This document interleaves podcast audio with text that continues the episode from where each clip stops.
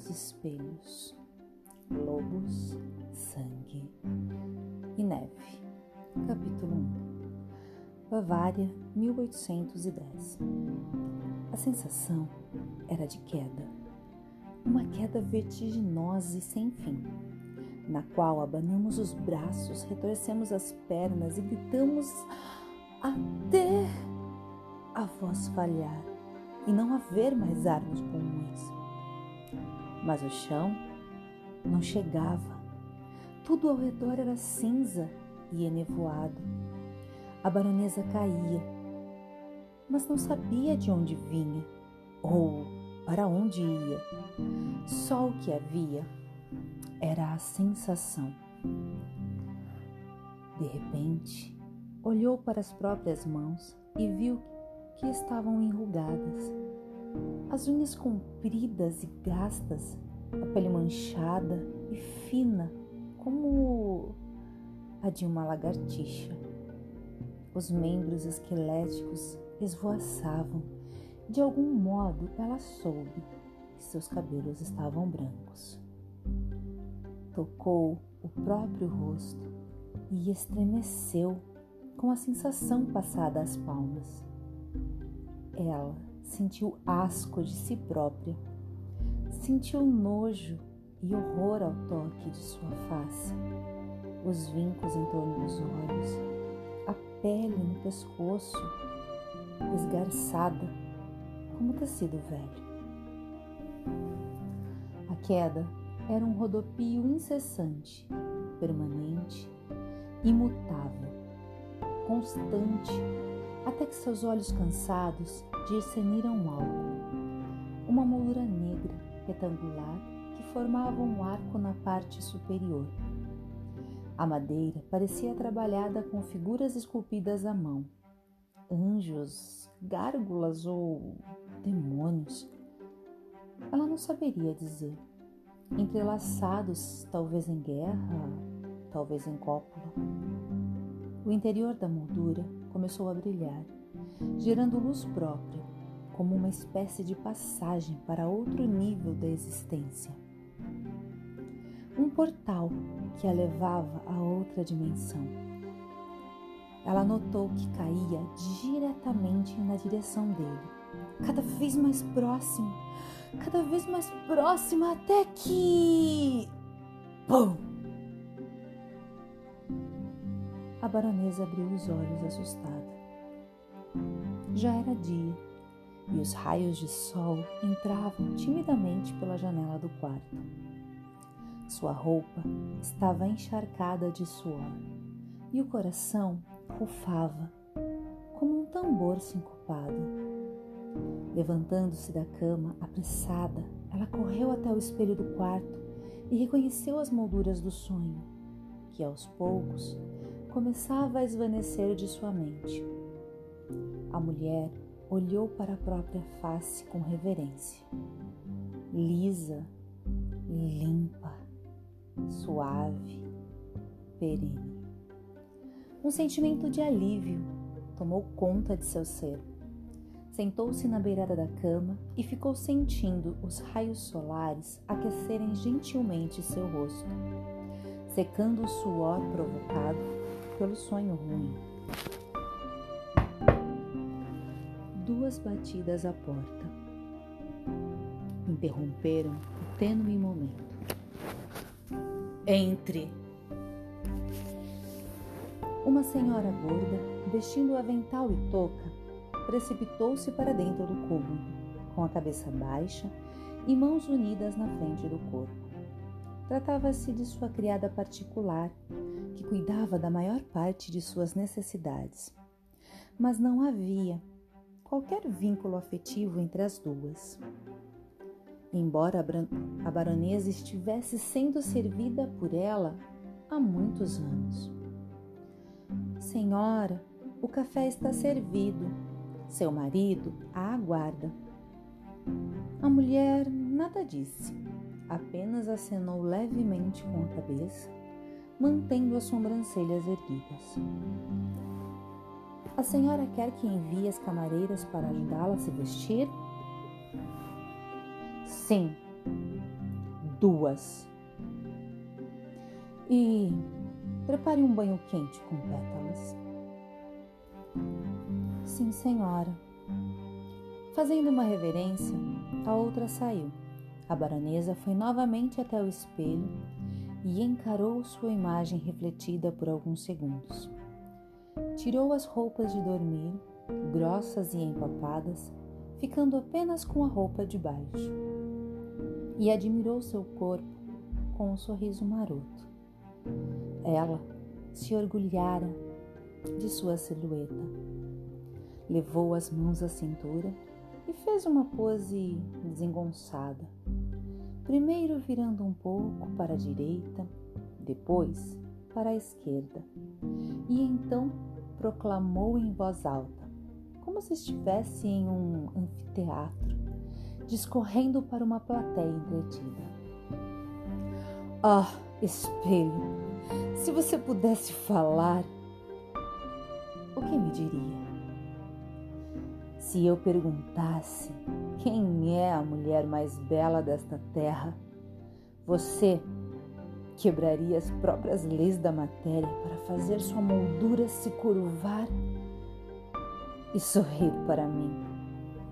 E responderia: Nesta terra, nem em nenhuma outra, há ser mais belo que a senhora.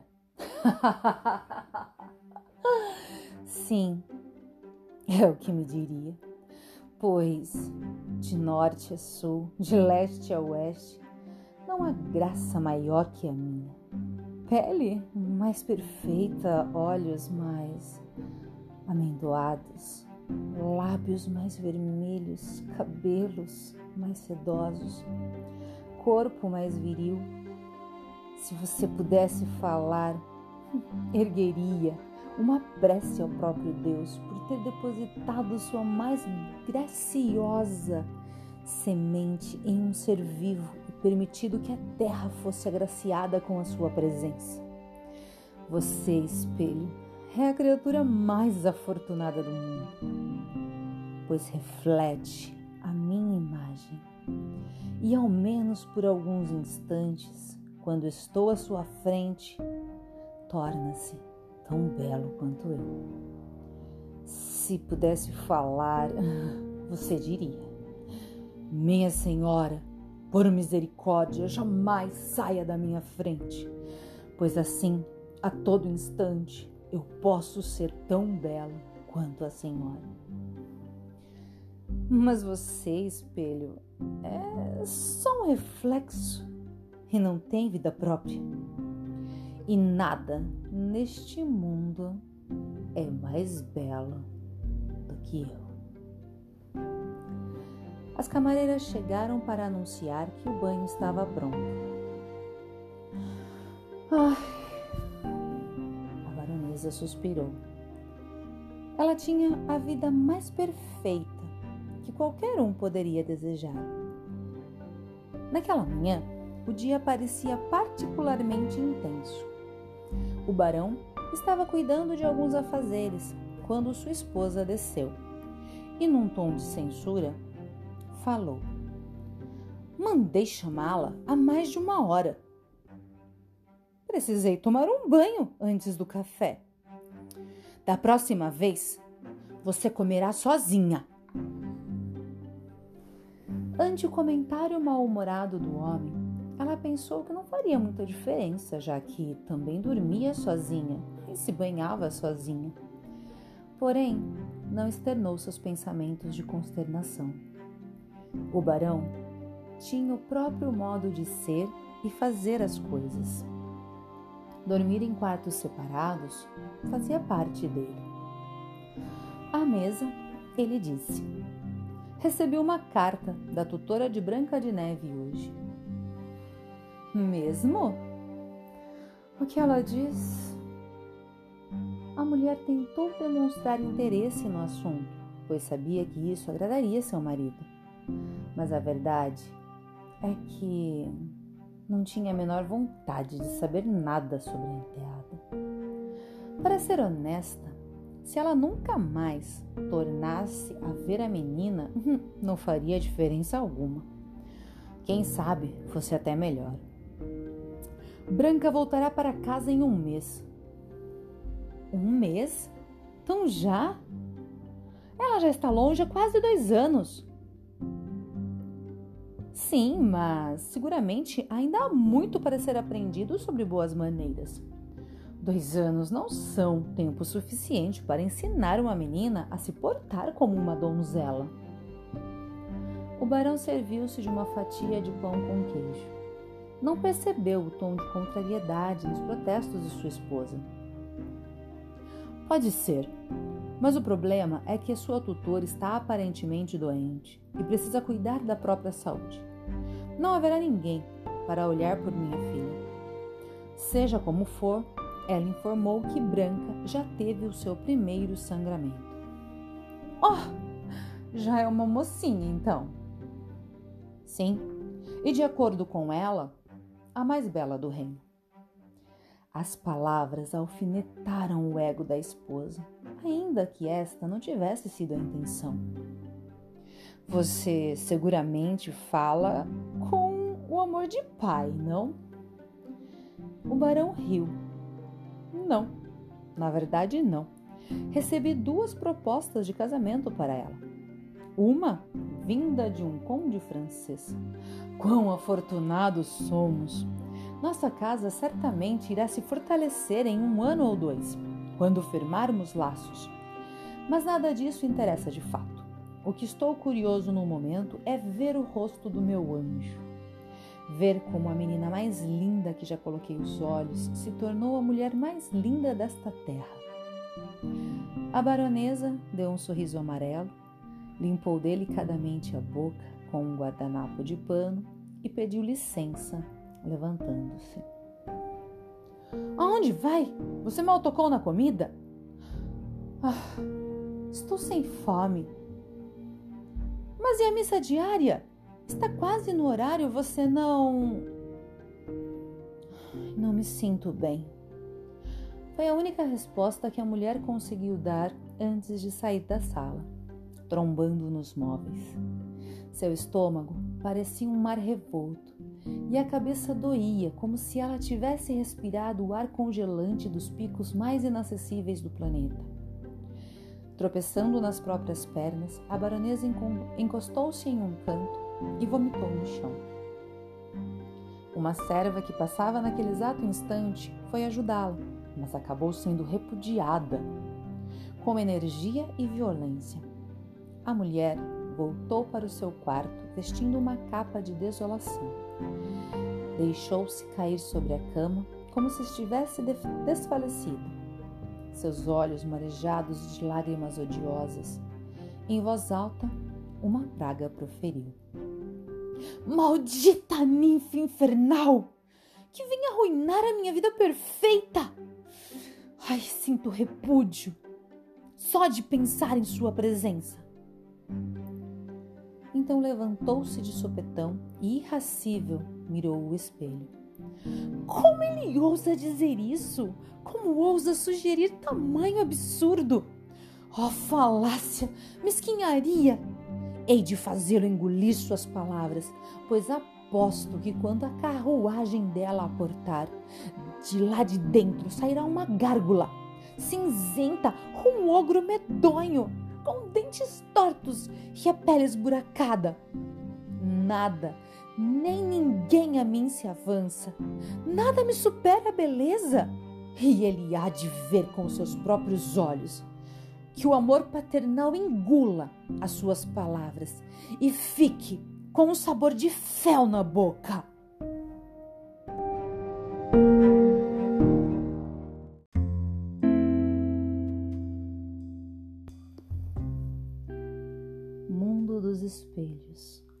Lobos, sangue e neve. Capítulo 2 As palavras da baronesa, contudo, foram as que se provaram erradas. Sua inveja ardeu como fogo infernal quando, dias depois, um comboio chegou escoltado por três cavaleiros. E do interior de uma carruagem dourada desceu a mais bela criatura que já pisou neste mundo. Todos os servos ajoelharam-se diante da idílica visão e as camareiras começaram a chorar.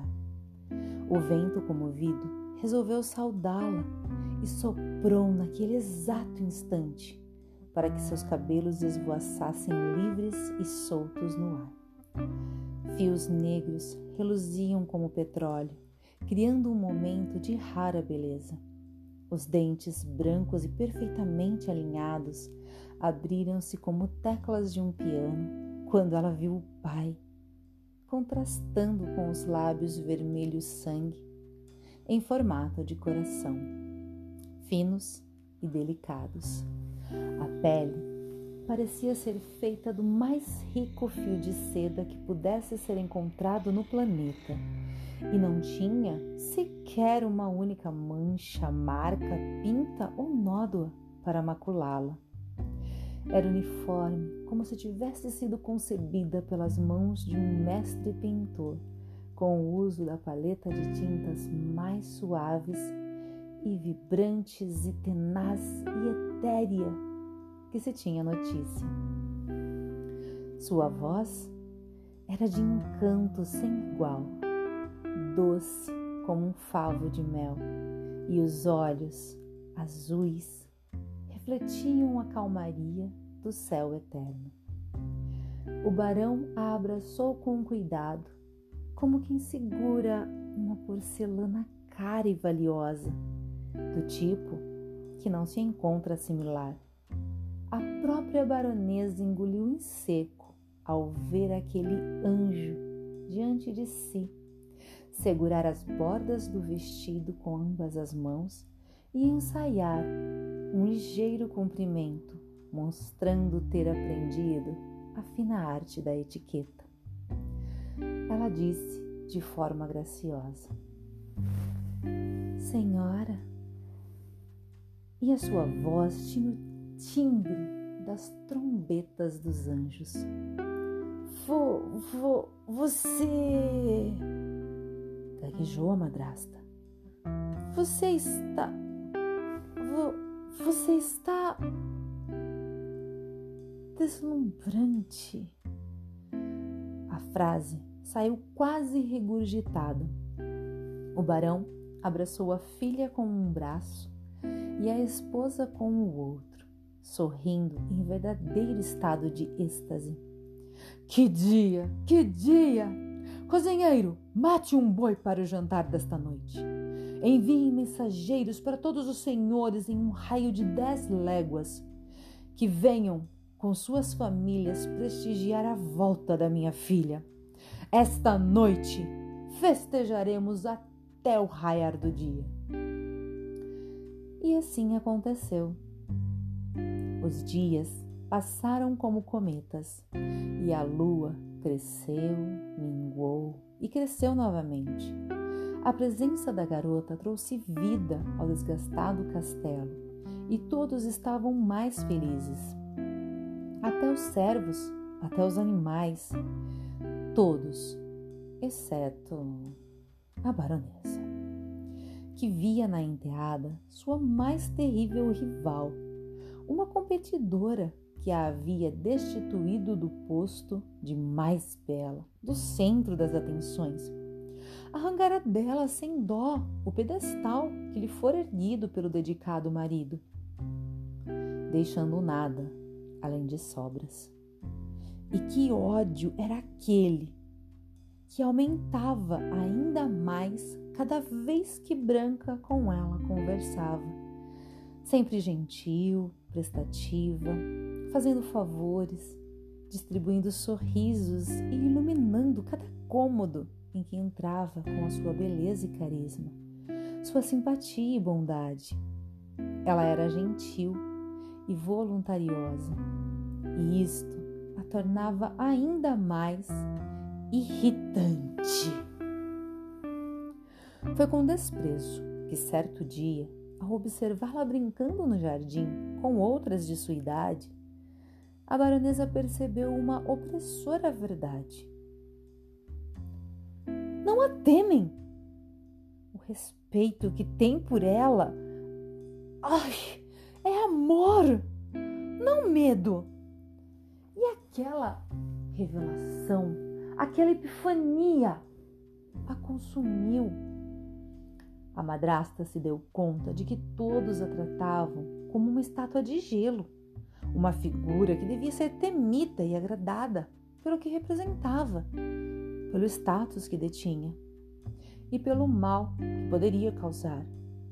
Mas, ainda assim, nos corredores vazios, nos quartos distantes, na cozinha engordurada, nos estábulos e estrebarias, seu nome era mencionado com ódio e escárnio. Mas não aquela garota, não ela. Seu marido percebia aqui e ali os sinais de hostilidade. Mas o que haveria ele de fazer? Sua esposa eventualmente aceitaria sua filha. Ela não tinha opção, pois Branca não iria simplesmente desaparecer. Todos os homens têm um passado, e o passado não pode ser negado.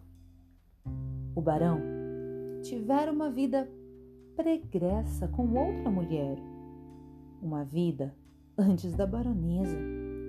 Outra mulher maravilhosa que o deixou com o mais caro de todos os presentes. Uma filha. Não se apaga algo assim. Não se nega algo assim. Não se desperdiça. Muito pelo contrário. É uma realidade que deve ser nutrida e amada como a única verdade que importa ela aceitaria a presença da outra e todo aquele ciúme sem propósito acabaria. Sim, um dia. A baronesa olhou para o seu espelho e passou a mão gentilmente sobre a moldura, acariciando-o como se fosse um animal de estimação. Mordendo os lábios, declamou: Ah, espelho! Se pudesse falar, o que me diria? Que eu já fui a mais bela, a mais formosa, a mais importante? Que outrora em toda esta terra e além, mulher alguma fazia frente à minha luz, mas agora eu fui eclipsada por uma criatura ignóbil. Devo competir com a filha de uma morta? Cuja memória foi santificada e a curta passagem neste planeta transformada em um acontecimento de proporções divinas? Como se compete com algo assim? Como se compete com as inverdades que o tempo e a saudade criam em nosso próprio cérebro? Como enfrentar a idealização que altera a percepção de todo homem, por mais estável que ele seja? Meu marido, maldito seja! Ama a sua primeira esposa mais do que jamais me amará. E por isso também ama essa criatura infernal que é toda sorrisos e gracejos. Oh, ódio, oh, aversão! Quanto geriza! O que me diria, espelho? O que me diria então? Diria que o meu posto foi perdido e que, enquanto aquela menina viver, jamais poderei recuperá-lo diria. Diria o que eu não quero escutar. É isso?